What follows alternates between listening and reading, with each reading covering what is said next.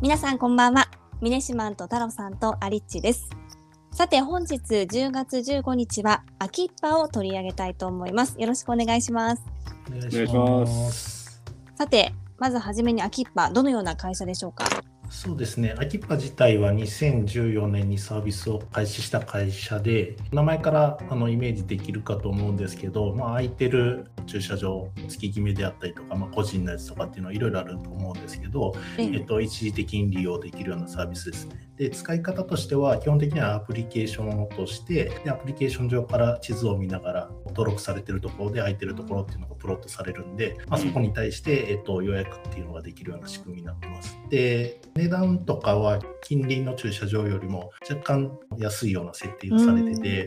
うん個人的にあのよく使ってるサービスだったりとかするんで、はい、うんあの注目してるサービスになります。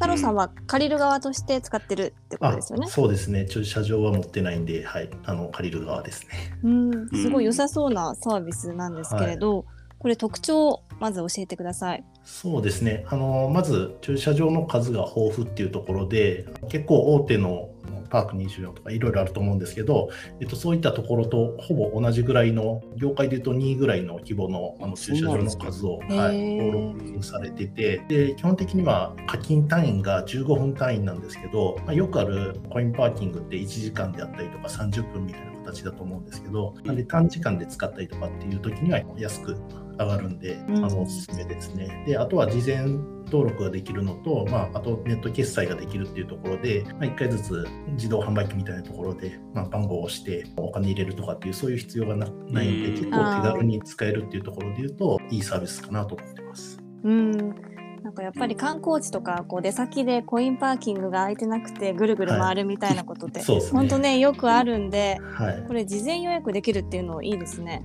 そうですね。使い方としては結構イベントであったりとか、なんかそういうのがあるときに、もう予定を組んでしまって、あ行くと駐車場に困ってぐるぐるするっていう必要がないんで、うん結構使い方を決めてしまうとこのサービスむちゃくちゃ使えるサービスになります。あ確かうに。んはい、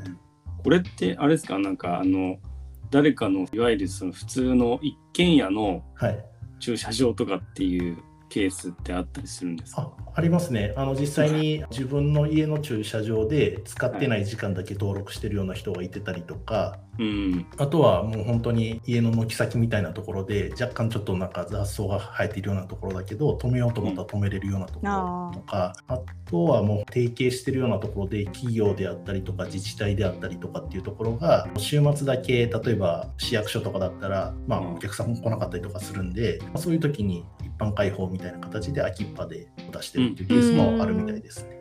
うん。これでもちょっと運転に自信ないとはい、ね行ってめちゃくちゃ狭みたいなあうん。ことも。ー実際にそれはすごいありますね。ああるんですね。はい、あの僕一回借りたところで言うと表の通りから全然見えないところで入ってみたら車の折り返しができないようなスペースで出るのにむちゃくちゃ困ったっていうのは一回ありました、ね、ただあのそれに関しても結構レビュー書いてあるんで Uber と同じような感じで使った人が止めにくかったとか分かりやすかったとかっていうのが書いてあるんで結構そういうのは事前に情報を仕入れてから止めに行けるんで初心者の人とかパーキングが苦手な人とかっていうのはそういうところを確認してから行けば、まあ、そんなに問題ないのかなとうん。思ってます。なるほど。はい、うん。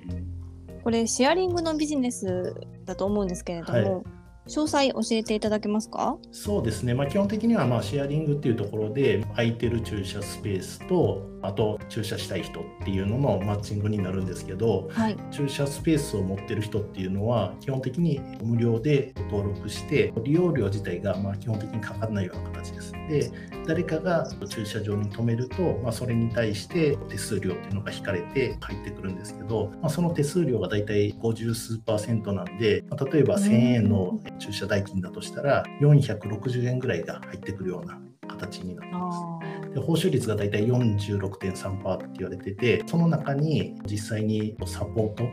例えばクレームがあった場合であったりとかあとは駐車してる時に車が傷ついちゃったとかあとなんか家にぶつかられちゃったとか、いろいろケースとしてあると思うんですけどまあ、そういった保険とかっていうのも全て込み込みの値段なんで若干50%以上取られるっていうところでいうと高いなっていうところはあるとは思うんですけど、まあ、そこら辺をどう考えるかっていうところかなとは思ってます。そそうですね。はい、だから今まで活用できてなかった場所がお金になるって考えると、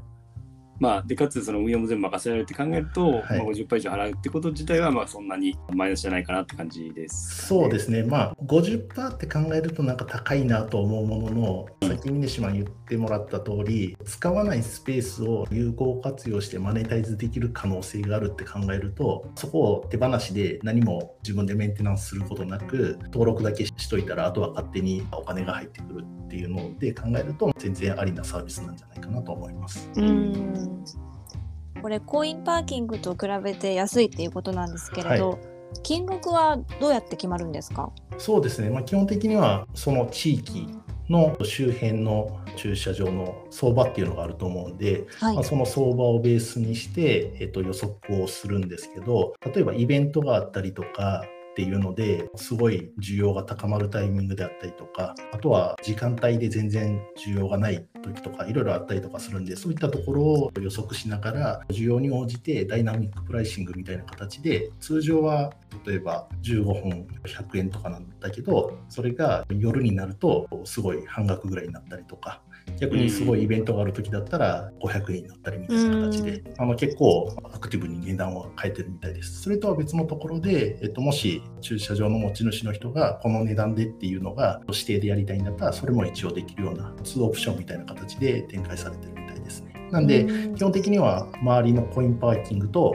比べて若干安めのプライシングっていうのをやりながらうまいことユーザーを引き込むようなモデルが取られてます。なるほど。これなんか単純にこう考えるとコロナ禍で人の移動がこう少なくなると、まあ、駐車場の需要も冷え込むような気がするんですけど、はい。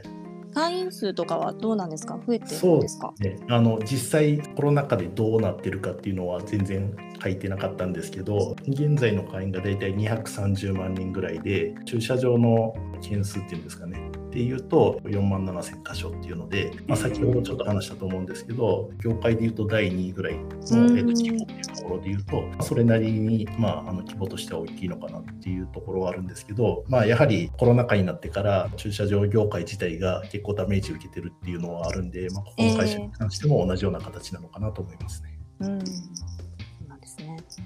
これ累計の資金調達35億円とかなりね順調そうなイメージもあるんですけどはい、今後の成長性は太郎さんどう？見てますか？そうですね。あの正直ちょっとこれ難しいなっていうのがあって予測がっていうことなんですけど、ええ。あの2018年、19年と大型調達をして、でその後、まあ今2021年ですけど、まあ、2年ちょっと調達がないっていう中で、業界のポジション的に言うと、まあ、2位とかっていうので、結構でっかいんで、そろそろなんだろう、上場であったりとか、まあ、最終の上場の前の追加調達みたいなところって、ニュースとして上がっててもいいんじゃないかなとは思うところはあるんですけど、まあ、そこら辺が若干ちょっとニュース的なところで言うと、単なる自治体であったりとか、企業の提携っていうような、どちらかというとニュース性の低いニュースばっかりだったりとかするんで、若干ちょっとアグレッシブさっていうところで言うと、気になるような感じなのかなと僕は見てたところはあるんですけど、逆にミネシマンとかどう思いますかね？まあそうですね確かにちょっと足元コロナの影響は絶対受けてるっていうところでまあそもそも上場のタイミングをめちゃくちゃ測ってるみたいなところも、うんもしかしたらあるかもしれないんで今、まあ、感染者数も減ってきてここからまた GoTo の話もちらって出てきたりしてるああんでそうですね。そういう意味ではなんかタイミング的にはあここからやっぱり良くなってくるのかなって感じはしますよね。なるほどありがとうございますありがとうございます。さあ今日は駐車場のシェアリングサービスを手掛けるアキッパをご紹介しました。で明日はですねバカンをご紹介したいと思います。明日も聞いていただけたら嬉しいです。それではまた明日。